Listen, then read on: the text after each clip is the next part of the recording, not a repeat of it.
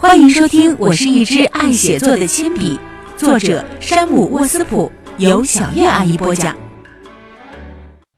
第二十四集，好，那就开始吧。啊，用你们的标题写故事。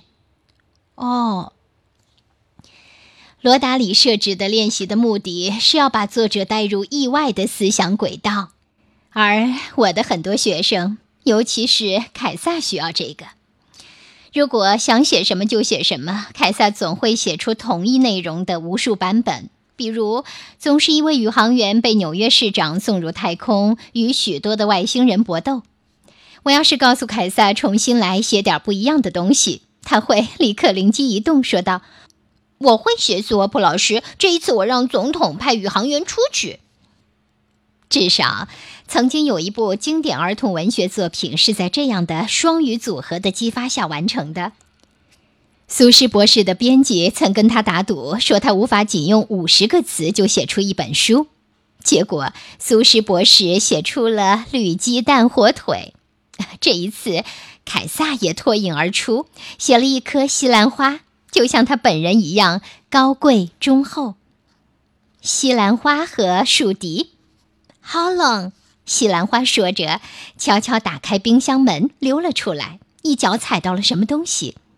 原来是一只树敌。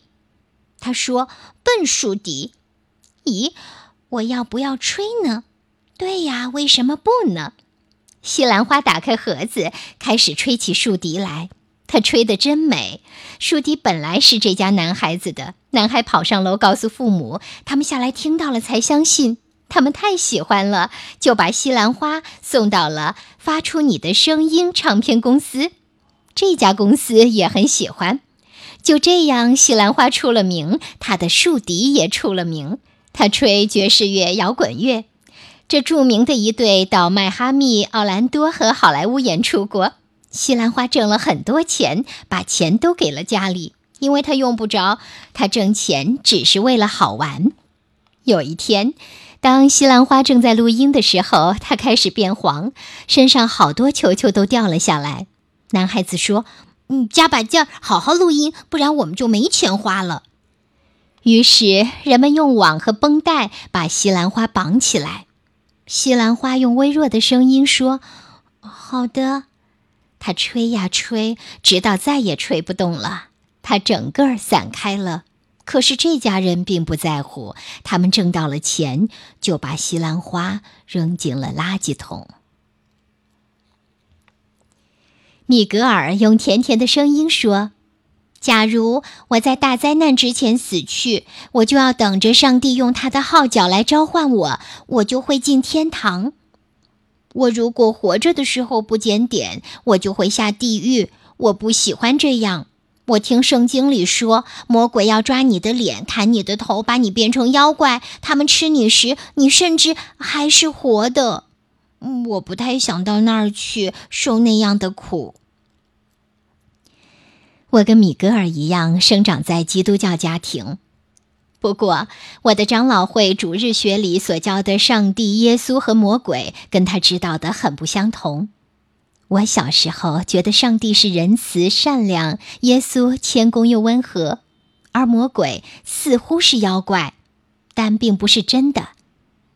对米格尔来说，上帝严厉愤怒，耶稣是挥着利剑的判官，而魔鬼真实吓人。米格尔对我说。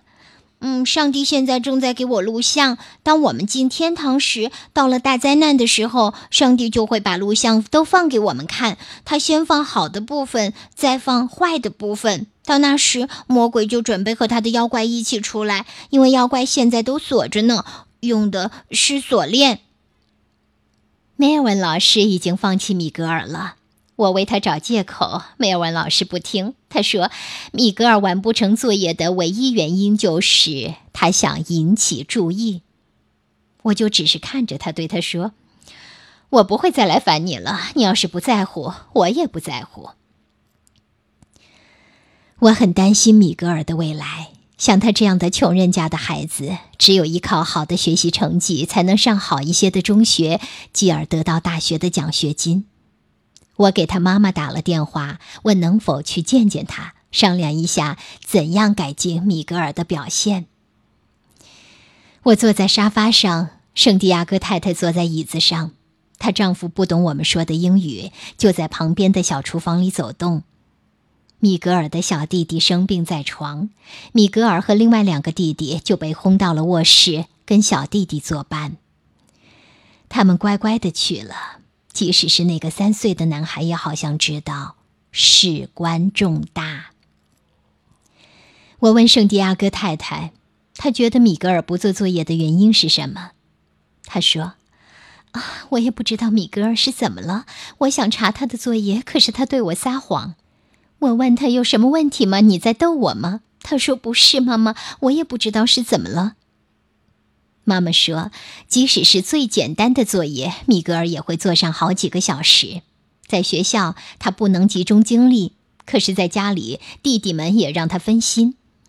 我建议米格尔太太在家里给米格尔留一个属于他自己的空间，他只要往那儿一坐，就得遵守规矩，不许再和弟弟们说话，他们也不可以和他说话。告诉弟弟们，米格尔周围有种隐形的力量。”可他妈妈说这不管用。我不知道他的儿子有多顽皮。不管妈妈怎么说，只要妈妈一转身，弟弟们就会打扰米格尔。我说啊，那你也许可以考虑一下，让米格尔上看管班，那儿的人会让孩子先做作业，然后再和同龄的孩子一起玩。米格尔的妈妈摇头说：“她担心米格尔表面上说会去看管班，实际上却到街上闲逛。”他说：“啊，斯沃普老师，问题是我总是担心，生活就是这样，不是吗？我丈夫的姐姐也有个儿子，和米格尔一般大，他们整天让他在外边，根本不知道他在干什么。他总是在街上，总是一个人，还去买毒品。米格尔也想要那样的自由，我可不能让他变成那样，我不能。哦，他爸爸有什么办法吗？他管不管儿子做作业的事？”我请他帮忙，可他没有管过。他总是说随孩子去。他只是今天才对米格尔说：“啊，如果斯沃普老师来时说你不做作业，有你好看的。这一次我不会再把这件事放过去。”我叹了口气说：“啊，别告诉你丈夫我是为了这个来。我不想让米格尔因为我而挨罚。我觉得您对他太放任了，斯沃普老师。他知道您不会真的跟他生气。”然后他就会想，还用做斯沃普老师的作业吗？我叹息道：“啊，的确，我不会跟他生气。可是我并不想把写作变成惩罚，我想让他喜欢上写作。”米格尔的妈妈温和的笑了，理解我的苦心。她也十分喜爱米格尔，并且知道自己在溺爱孩子。可是斯沃普老师，我能怎么办？他是我的第一个孩子。我问：“呃，他和父亲之间怎么样？”他们俩不太亲密。米格尔跟他父亲没什么话说。有时我不得不告诉我的丈夫，跟他聊聊，让米格尔觉得他在关心自己。可是我丈夫老是，哎，老是在忙，忙这忙那，总是在为教会做事。米格尔生活中积极的事情是什么呢？他喜欢什么？呃，也许有什么办法能把这一点利用起来。我问：“呃，他是否还在教会里布道？”他说：“没有。您知道，斯沃普老师，孩子只是在礼拜六布道，而我丈夫礼拜四和礼拜五都在为教会干活。我们全家又在礼拜日去教会，要是礼拜六也去，对他来说就太多了。我丈夫很辛苦。”然后圣地亚哥太太告诉我，米格尔开始在主日学淘气，对他也凶起来。以前我们会一起玩，做其他的事情。可是现在他会打我，我们还是闹着玩。可他下手很重，我丈夫回来看见，会因为这个揍他。我想让米格尔变回原来的样子。他才九岁，他在变，每天都在变。圣地亚哥太太的童年缺少爱，婚姻也不顺利，难怪他想让米格尔永远不要长大。米格尔可能让他第一次经历了无条件的爱。现在米格尔长大了，开始躲避。米格尔的妈妈感受到了，并且非常强烈。可是就作业的问题，我们依旧一筹莫展。我建议把米格尔找来一起谈谈。米格尔垂头丧气地来到客厅，拉了一把椅子坐在妈妈身边。他很紧张。我觉得这未必是坏事，没准还对他有帮助。我说：“米格尔，我们在想怎样才能帮助你完成作业。问题出在哪儿？我们想听听你的看法。”他没有抬头。圣地亚哥太太温柔地把手放在米格尔的膝上。小家伙，怎么回事？沉默。你为什么不写作业？沉默。为什么呀，小家伙？我跟你说过多少次了？为什么你总是不专心？你有什么心事呢？为什么？米格尔的手搭在一起，眼睛看着别处。他说不出什么，只是哼唧。嗯嗯。我说。米格尔，写作业不是什么大不了的事儿。我明白，大部分的作业都很无聊。可是，只要你稍微的努力一点点，我们就不会来烦你。你其实很聪明，可你的成绩却显示不出来。是呀，你很有才能，有很多天赋。可惜你认识太多坏学生，你在跟他们学。我不知道为什么。你到底想要什么，米格尔？沉默。这时，米格尔的一个小弟弟哭着从卧室里跑出来，叫着：“妈妈，妈妈！”他厉声说道：“走开，丹尼尔，走开！”那孩子吓了一跳，转身跑了。圣地亚哥太太拍着米格尔的手背，重复道：“你有什么烦恼？你知道你的成绩在下降，你知道吗？你想这样？你想去普通班吗？”沉默。你想要这样吗？米格尔摇头，哭了起来。我不聪明，我笨。圣地亚哥太太听了一惊，她挨近米格尔，抬起他的下巴，让米格尔抬脸看着他，像是要唤醒他一样。圣地亚哥太太恳切地说道：“米格尔，想想昨天的布道，他说什么来着？你要得胜。谁说你是笨蛋？谁跟你说这个来着？”米格尔的头向后仰，眼睛闭着。米格尔，这是谁跟你说的？沉默。谁呀？谁呀？米格尔小声的答道：“魔鬼。”对，魔鬼。圣地亚哥太太张开双臂，搂住了儿子。米格瘫软在妈妈的怀里，一边抽泣，一边坐在他身边。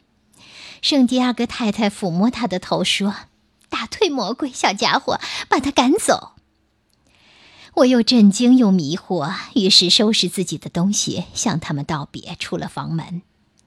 乘地铁回家时，我决定心怀希望。我想，打动孩子的路不止一条，谁知道呢？在米格尔的世界里，我也许刚刚见证了一次突破，也许什么障碍已被打破了，也许他现在已经做起作业了。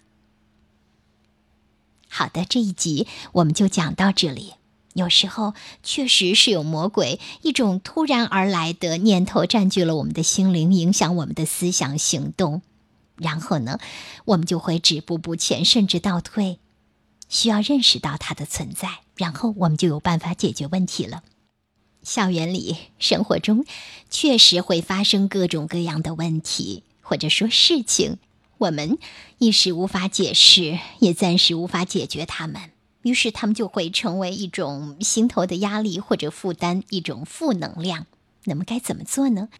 一方面，我们需要在这个时候请教身边的可信赖的人；另外一方面，应该增加我们的阅读量，因为任何一部好的经典的文学作品，它都是好的人生读本，会带给我们启示和指引。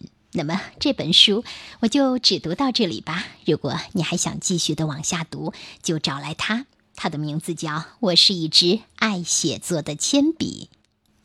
好的，谢谢分享，晚安，宝贝。祝你有个好梦，晚安，宝贝。